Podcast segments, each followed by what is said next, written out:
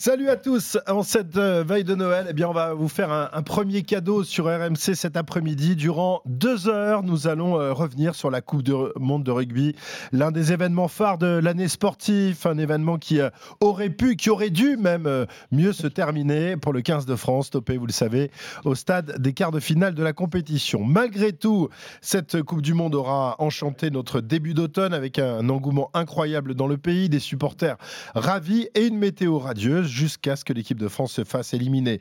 Durant deux heures, nous allons donc revisiter les moments phares de cette Coupe du Monde en mettant l'accent évidemment sur le parcours de l'équipe de France. On débutera dans un instant avec le match d'ouverture face au Black dans un stade de France renversé de bonheur. On s'intéressera ensuite au, match suivant, un peu moins abouti, puis à la blessure d'Antoine Dupont et enfin à ce terrible quart de finale qui voit donc euh, les Bleus disparaître de la compétition pour un petit point seulement battu par les futurs champions du monde. On reviendra euh, évidemment sur cette élimination, ses causes, ses conséquences. On évoquera l'avenir des Bleus, toujours sous la houlette de Fabien Galtier. Puis on s'attardera également euh, sur les grands gagnants de la compétition que sont les Springboks. Toute la Dream Team rugby d'RMC a été mobilisée pour vous faire revivre cet événement et pour débuter, on a pris les cadors. Ouais.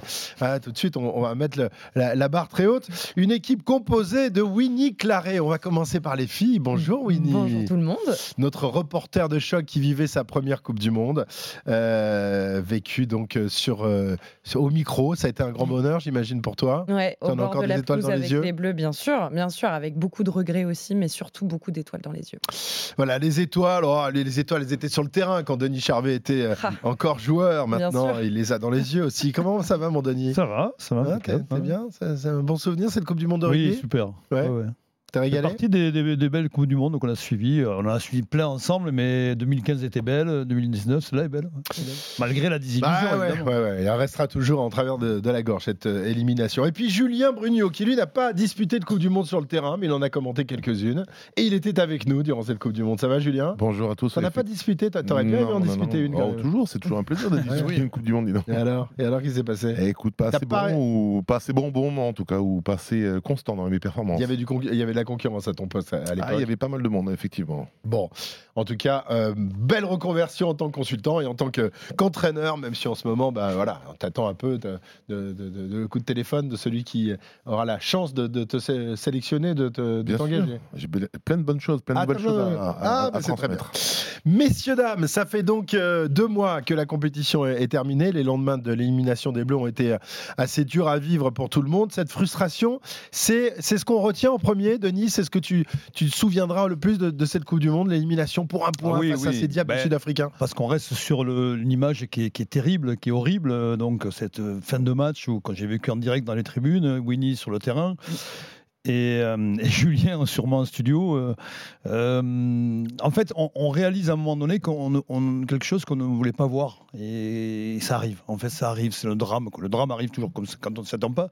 Mais là, oui. Et puis surtout par rapport à la physionomie du match, tu penses que tu peux le gagner. On va reparler de ce match, mais tu peux le gagner mille fois et tu le perds. Donc voilà, la frustration et en même temps, tu te dis bon, regardons un peu plus loin et puis regardons ce qui a été beau quoi. Et puis l'engouement la ferveur du public les, les, gens l'euphorie il y a eu quand même une dimension humaine qui était extraordinaire pendant cette Coupe du Monde.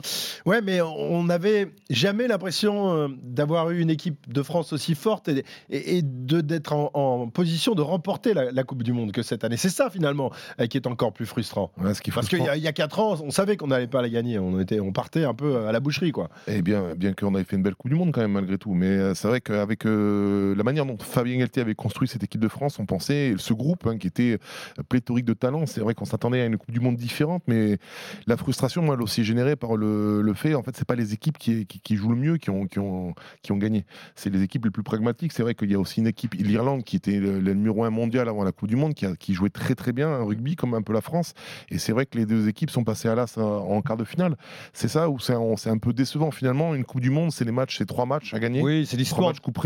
Et il faut savoir gagner ces matchs en étant pragmatique. Et malheureusement, aujourd'hui, on a construit une équipe qui a vendu un peu du rêve euh, euh, sur ses 80% de victoires de, sous l'air Galtier, mais qui malheureusement a gagné les matchs les moins importants. Euh, mais c'est peut-être parce qu'on l'a annoncé trop tôt, on a trop voulu vouloir l'être et qu'on n'a pas été champion du monde.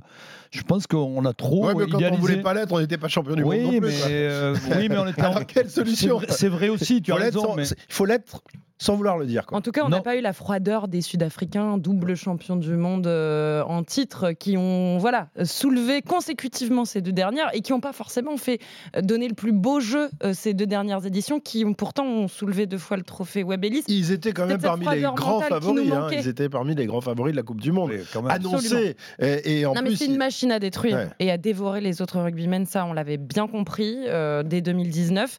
Euh, ils ont soulevé, euh, pour eux, c'était un miracle en 2019 parce que leur objectif ultime, c'était 2023. Ils l'ont réussi. Alors que les Français avaient peut-être encore pas encore cette froideur là et c'est quelque chose d'intéressant quand on lit aujourd'hui quand on entend Fabien Galtier qui voilà maintenant a réussi à se projeter un petit peu sur la défaite en 2023 il nous dit que plus le temps va passer plus il va, hmm. il va y avoir une évidence qui va apparaître dans la défaite des Bleus. Pas tout écouter de Fabien non plus. Hein. Non, alors ah. peut-être toi tu ah, je, veux, je veux bien. Tu, tu, mais il nous a parlé de la flèche du temps, de tout. Faut arrêter à un moment donné. Ouais, mais en même temps, il y a quelque chose qui que le rugby, il faut pas trop. Non, mais... Il y a quelque chose qui est vrai. Faut accepter qu'on peut être intelligent dans le rugby. Ah ouais, bon, bah, d'accord. Je l'ai lu ce matin. Winnie, tu appuies sur un point pour moi qui est essentiel, c'est la froideur de ces deux équipes, même deux équipes, je dirais, même les All Blacks, qui n'ont pas du tout été influencés par ce qui se passait en phase de poule. Mm. On a vu vraiment, c'était un long chemin tranquille. Nous, on a été touchés émotionnellement parlant, on a été touché, on a gagné les Blacks, on s'est écroulé derrière. Mm. On s'est écroulé contre l'Uruguay pour dire différentes choses. Alors, on va évidemment revenir sur tout ça, mais on va prendre ça de manière chronologique. La compétition qui a donc débuté, ouais, on, revient sur le fil conducteur. Hein. je, sais que vous je sais que vous ah adorez sortir du fil conducteur, mais, on va faire ça de manière oh, chronologique. La Coupe du Monde débuté le 8 septembre au Stade de France avec une affiche incroyable. C'était donc face aux All Blacks. Euh, on va y revenir dans un instant. Auparavant, Winnie, un mot quand même sur la préparation des Bleus, euh, qui elle a débuté bien en amont, au cœur de l'été, dans la chaleur oh, et le travail. Préparation durant laquelle les Bleus ont connu euh, pas mal de soucis, mm. euh, de blessures, notamment mm. lors du match face à l'Écosse. C'était le 12 août dernier. Euh, ce jour-là, les Bleus ont, perdu leur maître à jouer, Romain Ntamak sacré coup dur. Hein. Déjà, Ça, a bien marqué les esprits, cette blessure. On se souvient hein, de ce match-là à Saint-Etienne. C'était le deuxième test match pour les Bleus sur une série de quatre, au cœur de l'été, en août. Et là, autour de la cinquantième, on voit Romain Ntamak qui tombe en arrière, qui se touche le genou gauche. à ce moment-là, déjà, euh, je pense qu'on a tous été un peu glacés parce qu'on s'est dit clairement c'est ce qu'on redoutait le plus. C'était une des la blessure d'un de nos cadres et euh, bah, ça n'a pas manqué parce que deux jours plus tard, résultat de l'IRM le lundi, juste après ce match. Et là, euh, bah, ça tombe forfait de Romain de Tamac. on se souvient notamment de ce que nous ont raconté les joueurs et notamment Fabien Galtier qui a eu les larmes aux yeux qui sont montées quand il a débriefé ça avec ses joueurs. ça a été très dur. Ça a été une semaine hyper difficile à, à traverser à Cap-Breton là où ils étaient pour s'entraîner et se préparer à la Coupe du Monde.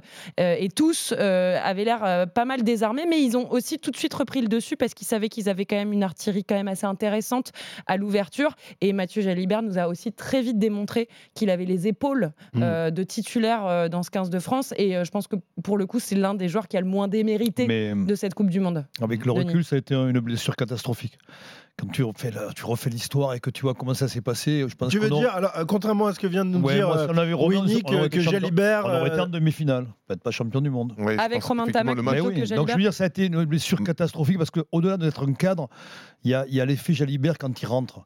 Donc il y a quand même la responsabilité de, mm. de, donner à Jalibert quelque chose qu'il avait rarement eu.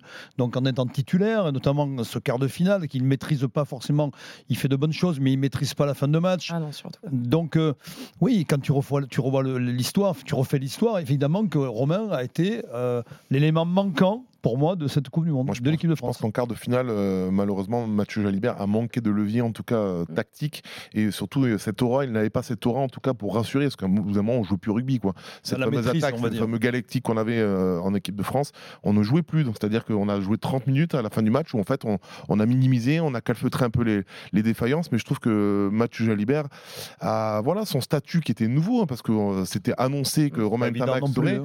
et bien entendu, mais, mais c'était aussi le cas d'Antoine c'était le cas de Thomas Ramos, qui en fin de match, euh, je pense que c'était plus le collectif et mentalement, ils ont craqué. Mm. Parce qu'en fait, ces cadres-là aussi euh, étaient moins bons. Et eux, pour le coup, ce sont des titulaires indiscutables. Antoine Dupont, Thomas Ramos. C'est donc Mathieu Jalibert, vous le disiez, qui le 8 septembre dernier avait la lourde tâche de faire oublier Ntamak ce jour-là, après une cérémonie d'ouverture dont on a beaucoup parlé, qui a fait couler beaucoup d'encre. Hein, Jean Dujardin en, maître de cérémonie, mais euh, ça n'a pas beaucoup plu à, à une certaine France. les Bleus ont donc assuré dans une affiche qui ressemblait à une finale face à une équipe mythique, les All Blacks. Il faisait beau, il faisait très chaud et tous les espoirs étaient alors permis à l'équipe de France.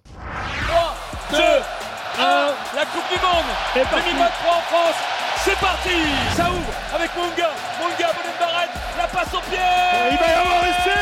Thomas Ramos qui s'élance. Et ça, Ça passe. mal. Et ça passe. Et les Bleus prennent l'avantage. Essai Essai Essai des Blacks. Black. Signé Marc Téléa. Attention, Will Jordan Aïe, aïe, aïe, aïe, aïe, aïe, aïe. Pénalité de Thomas Ramos de 50 C'est bien mètres. Il y aura la distance. Il a ramassé son tir. Ça, Ça va. passe. Et ben ça passe. Jalibert, Jalibert, Jalibert. Essai. Essai Péno Allez, peut-être pour Melvin Jaminet, le coup de pied, le rebond, et oui, essai Ouais, c'est l'équipe de France, et c'est la gagne. Et ben ça passe. Et bien voilà. Et c'est terminé. La France remporte ce premier match de Coupe du Monde 27 à 13 face au All Blacks Voilà une victoire 27 à 13, un succès que, les Bleus ont dessiné en deuxième mi-temps après un début de match un peu laborieux, un premier essai très vite concédé. Mais l'ambiance et le talent des Bleus le- leur permettent ce jour-là de, renverser les triples champions du monde, battus pour la première fois de leur histoire en, match de poule de Coupe du Monde, pour la plus grande satisfaction, vous allez l'entendre, euh, de Grégory Aldrit qui en avait des étoiles là aussi plein les yeux. Ouais, c'était exceptionnel, juste exceptionnel. On a, on a beau avoir déjà vu le Stade de France euh, plein et, et à fond derrière nous, mais, là ce soir c'était encore un, niveau au-dessus et, euh, et on a juste hâte euh, d'une chose, c'est de, retourner dans, dans un autre stade et en province, euh, près de notre, euh, public et, euh, euh, de continuer cette, Coupe du Monde. C'est sympa de, battre les Blacks et d'être la première équipe à les battre en phase de poule, mais, euh, ce qui compte c'est la suite. Et euh, j'avais dit dans la semaine que si on perdait, c'était pas la fin de la Coupe du Monde, et bien si on gagne, c'est pas la fin non plus de la Coupe du Monde. Il reste trois matchs hyper importants et un dans six jours, donc il va falloir vite se, reconcentrer. Voilà, la lucidité de, de Grégory Aldrit pour cette victoire 27 à 13. Ce soir-là, malgré tout, euh, dans notre fort intérieur, on était ensemble en tribune avec Winnie, avec, euh, avec Denis. On avait un peu peur. Euh, voilà, on, a, on avait eu on un avait peu une peur. on Mais, dire. mais on se disait, voilà, on a battu les Blacks chez nous, sans jouer le meilleur rugby, on va monter en puissance. Oui, mais sauf que. on s'est vu quand même un peu champion du monde quelque part. hein. Oui, mais alors ce match, par contre, on, on a retrouvé la force de l'équipe de France. On a, été, me- on, a été men- on a- on a mené la mi-temps contre le cours du jeu, Ouais. sur D'un les point, 9 à ouais. 8, je crois. Grâce à Thomas Ramos. Et, et finalement, on a retrouvé une équipe de France qui n'a pas douté, qui ne doutait pas, un peu à l'inverse, du quart de finale. Donc là, on est allé chercher la victoire sans jamais douter, en fait. La confiance collective qu'on a toujours eue, ben, elle était là. Et c'est pour ça qu'on gagne facilement à la fin, euh, malgré, malgré une première mi-temps quand même où on passe quand même à travers. Mm. Julien, ton sentiment à l'issue de, de ce match euh, Est-ce que tu. Il faut remettre le contexte, hein. peut-être que Winnie t'a les donné, mais je pense que les Blacks à ce moment-là n'étaient pas la grande équipe des All Blacks euh, qu'on a connue. C'est vrai que c'était un peu un épouvantail qu'on arrivait enfin, enfin à gommer et enfin à battre parce qu'on les avait plusieurs fois eu dans, en poule et jamais, jamais gagné. Mais voilà, encore une fois, Denis l'a très bien dit, c'est vrai que c'était pas un match abouti. Cette première mi-temps qui était quand même euh, Laborieuse. laborieuse, ouais, voilà, plus que moyenne. Oui, mais il y avait aussi. mais, euh, mais le, contexte du le, match. le contexte, euh, l'émotion, euh, on oui, avait oui. parlé tout au long de la semaine toutes ces choses, précédente, il fallait gérer Mais ça. Ils ont été au-delà, mais c'est ça qui nous a fait du bien, en fait, c'est qu'on a vu un caractère. On a vu une équipe de France qui a montré du caractère et qui a su remettre les, les choses en place pour justement gagner ce match à la fin. Grégory Aldrit l'a très bien dit. C'est vrai que euh, la joie, cette joie peut-être qui a été un peu démesurée par rapport à, à l'événement, c'était qu'un match de poule contre une grosse nation. Mais, juste- Mais- justement, moi j'aimerais faire un parallèle très court par rapport au quart de finale. La différence entre un quart de finale, c'est que c'est éliminatoire. Et je pense que la gestion qu'on a eue sur le quart de finale n'est pas du tout la même que ce match. Parce que même si on perdait, d'ailleurs, il le dit Aldrit, il est juste très justement, Grégory, il dit si on le perd, c'est pas grave, on n'est pas éliminé. Et en fait, la gestion qu'on a eue de ce quart de finale a été catastrophique dans les 20 dernières minutes. Du fait qu'aussi les Springboks ont mis la pression, qu'ils ont été plus forts avec leur banc, ça c'est certain. Mais je pense quand même qu'il y a eu une émotion assez négative dans les dernières minutes qu'il n'y avait pas pour le contre les Blacks parce que c'était pas Il y a eu éliminatoire. des choix en quart de finale qui ont, été, euh, éliminatoire. qui ont été contre, le, contre la victoire de l'équipe de France. et- et Mais on c'est vrai que ce une- groupe, une- une ce- ce fébrilité. groupe, euh, finalement, euh, euh, n'avait jamais joué Vécu des ça, matchs éliminatoires. Parce que les matchs du tournoi, c'est pas des matchs éliminatoires. Tu sais que la semaine d'après, Ni les tournées. encore Ni un. les tournées, c'est la même chose. En fait, tu as un seul, une- un seul événement tous les 4 ans où tu as des matchs éliminatoires. Et, là, c'était le Mais- premier que les, les- les Français jouaient, c'est le premier qu'ils ont perdu. Bizarrement, on a reçu Fabien Galtier mascotte chaud. Je lui ai posé la question. Je, je parlais de ça. Je lui posais la question. Je sentais qu'il était un peu, euh, pas- un peu surpris dans la mesure où je ne sais pas s'il avait vraiment anticipé. Parce que comme ils ont tout anticipé, Non, mais, ils mais ont- comment tu anticipes ça. C'est- non, tu mais à part prendre des joueurs qui ont l'habitude de jouer la Coupe d'Europe.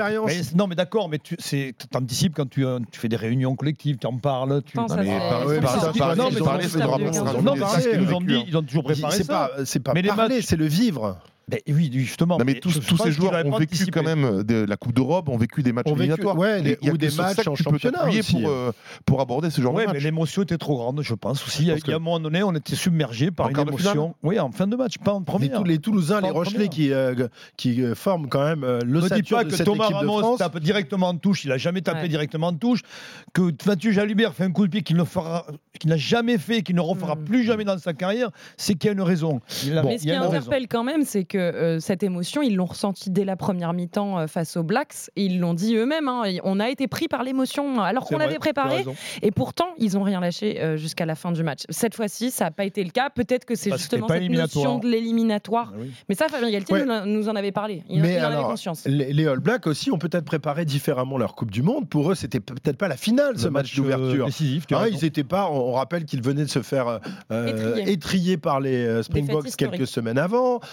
Euh, Dans un on contexte rappelle- où 16 joueurs n'avaient pas joué, il y avait des décalage horaire. Il faut remettre le contexte. Avec un carton rouge à la 30e D'accord, mais enfin, je me bon. rappelle très bien de, de toute l'équipe euh, d'RMC disant c'est black, c'est vraiment Mais- euh, des sous-blacks, Oui. ils vont pas Mais aller ce loin, match- ils sont allés alors en ce- finale de Coupe du Monde, ils a ont perdu pour un point. ce match a Il y été un je dis pas l'ensemble de la Dream Team, mais les trois quarts et demi, je veux dire. Non, euh, mais ça a été Julien. un trompe-l'œil ce match, tu as raison.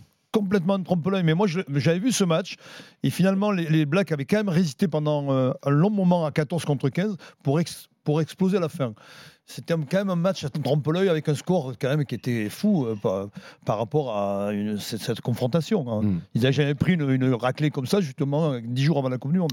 Alors, il y a malgré tout quelques petits euh, sujets d'inquiétude à l'issue de, de cette rencontre, euh, notamment deux essais encaissés à, nouvel- à une nouvelle fois, sans oublier la perte de, de Julien Marchand, le talonneur des Bleus, que Galtier va décider malgré tout de conserver dans, dans le groupe, alors que sa blessure au mollet est sérieuse. Est-ce qu'il a fait une erreur Est-ce que le staff a fait une erreur, Julien, ce jour-là, en, en conservant Julien Marchand alors qu'il n'a pas pu euh, récupérer euh, euh, jusqu'à la fin de la Coupe du Monde et même, même au-delà hein? Non, l'erreur pour moi, pff, non, non, je suis pas pour tout, du tout dans, dans cette optique-là, dans le sens où euh, Julien Marchand, il a vraiment une, une importance au-delà de- du joueur. C'est un ouais. leader, c'était quelqu'un qui, dans un groupe, apporte énormément, rassure par la parole, par les gestes, par le, le fait d'aller voir un, un partenaire. Il y a des joueurs qui ont des importances différentes dans un groupe. Lui, pour moi, il est le, plus- le- le- le plus. C'est un joueur qui est positif, c'est un joueur qui, qui t'amène dans le jeu. Effectivement, il y avait cet espoir de le revoir, notamment sur les, les matchs euh, éliminatoires. enfin, l'espoir, mais quand tu es médecin, tu dois mais avoir plus ah, que oui, des espoirs. C'est tu facile, de, refaire- facile de faire l'histoire après. Et Non, mais moi, aujourd'hui, on te dit, on te dit, voilà, dans combien de temps il sera guéri, il sera réparé. Là, on nous a dit 15 jours. Après, c'était Mais oui, trois mais- semaines. Après, c'était un mois. Ouais. Aujourd'hui, on ne sait même pas s'il a repris. S'il a repris, mais tu bon. peux euh, parler d'erreur médicale, mais le choix de Fabien Galtier, il est bon. Il est bon parce que il est tellement important dans, dans le groupe, ne serait-ce que par sa présence. Et alors, j'en parle même pas sur le jeu, je parle de la présence physique, que, que c'était indispensable de le garder.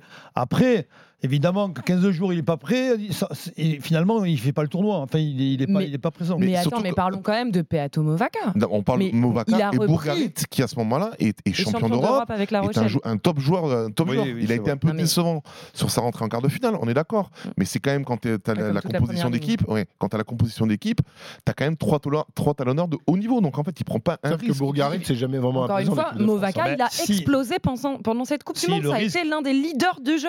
Le risque, il le prend s'il y a un blessé au talonnage. Hmm. Oui, effectivement, mais dans ces cas-là, tu aurais pu avoir un, un. Bref, Oui, bref, les Sud-Africains, ils s'en sont sortis avec un seul talonneur de métier. hein. Alors, on va revenir à, notre équipe de France, à ce parcours. Les Bleus, donc après cette victoire, ont le sourire. Ils vont pouvoir souffler, observer ce que font les autres et se préparer doucement pour les matchs suivants dans l'ordre. L'Uruguay, la Namibie et l'Italie. Trois adversaires vraiment à la mesure des Bleus. La semaine suivante, à Lille, Galtier décide donc de donner sa chance aux habituels remplaçants pour affronter l'Uruguay avec une bonne nouvelle, le retour d'Anthony Gelonche, un peu plus de six mois seulement après s'être fait opérer d'une rupture des croisés. Gelonche, désigné capitaine d'un 15 de France, qui va malgré tout passer à côté de son match. La balle ça pour du cul. Astoy, Astoy pour Moefana. Mais allez, faut mettre l'extérieur. l'extérieur. Eh oui, Oh, en il avant. perd le ballon, Elle était l'extérieur. Oh là là Ah, là, c'est il y a mal la 4 joué. contre 1. Mais le ballon était mal contrôlé par Astoy. On fait n'importe quoi avec maintenant. Qu'est-ce qu'on fait a récupéré. S'il la redonne, Le on se qu'il la fait en avant. On fait n'importe quoi, messieurs, sur Oh ce là coup. là là là là. Ah, attention sur l'aile Bien joué, c'est récupéré C'est récupéré avec Yann Et c'est Uruguayen sur ce coup Il s'est fait arracher le ballon, Gabin Villiers. Et là, il se fait déblayer derrière. Ça, c'est pas normal. Hein. Waouh La fin du match et la deuxième victoire des Bleus dans cette Coupe du Monde. Les Bleus ont peiné et les Bleus ont déçu, évidemment. J'ai plus envie de, de rendre hommage aux Uruguayens que d'enfoncer les Français. Voilà un match euh, crispant des Bleus, indisciplinés et maladroits à la fin de la rencontre. On va l'écouter. Le jeune troisième ligne Rochelet, Paul Boudéan, ne va pas mâcher ses mots. Il y a des regrets, franchement, il y, a, beaucoup de regrets. Je pense que la prochaine fois, il faut. Euh bah, il va falloir qu'on joue notre vrai jeu. C'est pas possible de, entre ce qu'on a fait la semaine dernière et ce qu'on fait là. On a fait un nombre de fautes, je pense, mais 15 pénalités ce soir, Paul, quand C'est énorme. On aurait pu et on aurait dû euh, voilà, montrer un autre visage par respect à, aux personnes qui ont fait le déplacement. Je pense que c'était la moindre des choses de, de, faire une très belle prestation aujourd'hui. Donc je pense que voilà, l'amertume, elle est. Euh, on va pas être égoïste. Je pense que l'amertume, il faut surtout l'avoir vis-à-vis de tous les gens qui ont pris de leur temps et de leur énergie et, de leur argent aussi pour venir nous voir. Et je pense qu'on aurait dû vis-à-vis d'eux, on aurait dû montrer un autre visage. Faut, faut qu'on se retrousse euh, les manches, qu'on se regarde dans un miroir et qu'on se dise la vérité aussi. Voilà, Paul Boudéan, jeune joueur de, de l'équipe de France, qui n'a pas mâché ses mots. Euh, c'est vrai que tout le monde a été très décevant ce, ce soir-là. Et, et, on a pu faire le constat suivant, c'est de se dire qu'on n'avait finalement peut-être pas la profondeur de banc que l'on espérait. Il y a une équipe de titulaires, euh, mais les finishers chers à, à Fabien Galtier n'étaient peut-être pas au niveau. En tous les cas, ce soir, là, c'était flagrant. C'est plus un problème de, de, de, motivation, de préparation de match. Je pense que ce match. Tu, alors, tu joues un avoir, match. Pu avoir les tu joues peut-être ton seul match de la Coupe du Monde et t'es pas motivé, euh, Julien. Oui, ça tu peux le tu peux l'attaquer comme je... ça. Moi, je, les, tu mets, aurais pu mettre les titulaires euh, derrière le, le, le, pic, c'est Everest qui était la, la Nouvelle-Zélande ce premier match avec beaucoup de d'enjeux. Derrière le, la, la, descente, elle aurait été la même et ça aurait été plus dramatique parce que du coup, ça nous aurait envoyé des signaux qui auraient été oui, encore beaucoup plus négatifs. Même, pas eu le même match. Et du coup, à partir du moment où tu prépares mal un match, tu mets pas la même intensité, tu crées beaucoup de pénalités et tu mets pas en place ton jeu. Et donc du coup, ça fait une bouillie de rugby. Moi, je pense quand même que euh, il y a de la suffisance, mais suffisance, c'est inconscient la suffisance, c'est-à-dire que tu joues un adversaire qui est très petit, une petite nation comme ça, tu te dis ça va passer. Tu... Moi j'ai joué à l'époque en 87, on jouait le Zimbabwe, Roumanie. Euh, je sais plus, on, les matchs n'étaient pas aboutis parce que tu savais que tu allais gagner. La vérité, c'est que la, la Alors, France ne sait pas jouer ce genre de match habituellement. C'est très compliqué. Enfin, même si on l'a vu quand, on l'a contre vu, la Namibie. Toutes les coupes du monde, regarde le Tonga, il y a plein d'exemples ouais. où on, a, on, est passé à travers parce qu'on n'avait pas la, cette préparation mentale suffisante. Et tu, tu reparles de la préparation, je suis d'accord avec toi, Julien, mais ça, ça fait partie mm. de cette suffisance dont je parle. Mm. Mais euh, malgré tout, s'est fait peur. Mmh. Moi, moi, moi à un moment donné, j'ai cru que ça, ça allait tourner euh, vinaigre. au vinaigre à la défaite. Ouais. J'ai eu, très peur. On avait, on avait, avec, avec Wilfried, on a eu très très peur. Mais d'autant que c'est une alerte. Tu parles de cette profondeur de banc parce que c'est aussi ça qu'a écrit Fabien Galtier pendant 4 ans avec ses 42 joueurs mobilisés pour préparer chaque euh, compétition. Euh, on pensait que justement on avait de la qualité à tous les étages et en surplus à chaque poste. Et on s'est rendu compte dès le premier test match en Écosse à Murrayfield avec une équipe qui était une équipe bis, clairement. On avait euh, très peu des titulaires euh, présents sur le terrain, qui a perdu face aux Écossais. Euh, et là, tout de suite, ça a forcé le staff, dès le deuxième test match, à, mettre plus tôt que prévu les titulaires sur le terrain. Et on a l'impression qu'on revit la même chose en phase de poule, c'est-à-dire qu'on avait, on devait mettre, aligner une équipe bis pour montrer qu'on était fort à tous les niveaux. Et finalement, on s'est fait très peur face à des Uruguayens qui, eux, ont montré justement une hargne jusqu'au bout. Ils nous ont quand même fait douter jusqu'à la 72e. Et le dernier essai français de Louis Bielbiaré. Donc, euh, ouais, non, mais. On, on, a vraiment eu peur. C'est ce qui fait, hein. Et bah là, ce qui fait la différence entre l'Afrique du Sud, qui justement a des joueurs qui acceptent leur statut, leur statut de second, de second couteau, et quand ils jouent, par contre, ils donnent tout ce qu'ils ont, tout ce qu'ils ont, ils peuvent donner.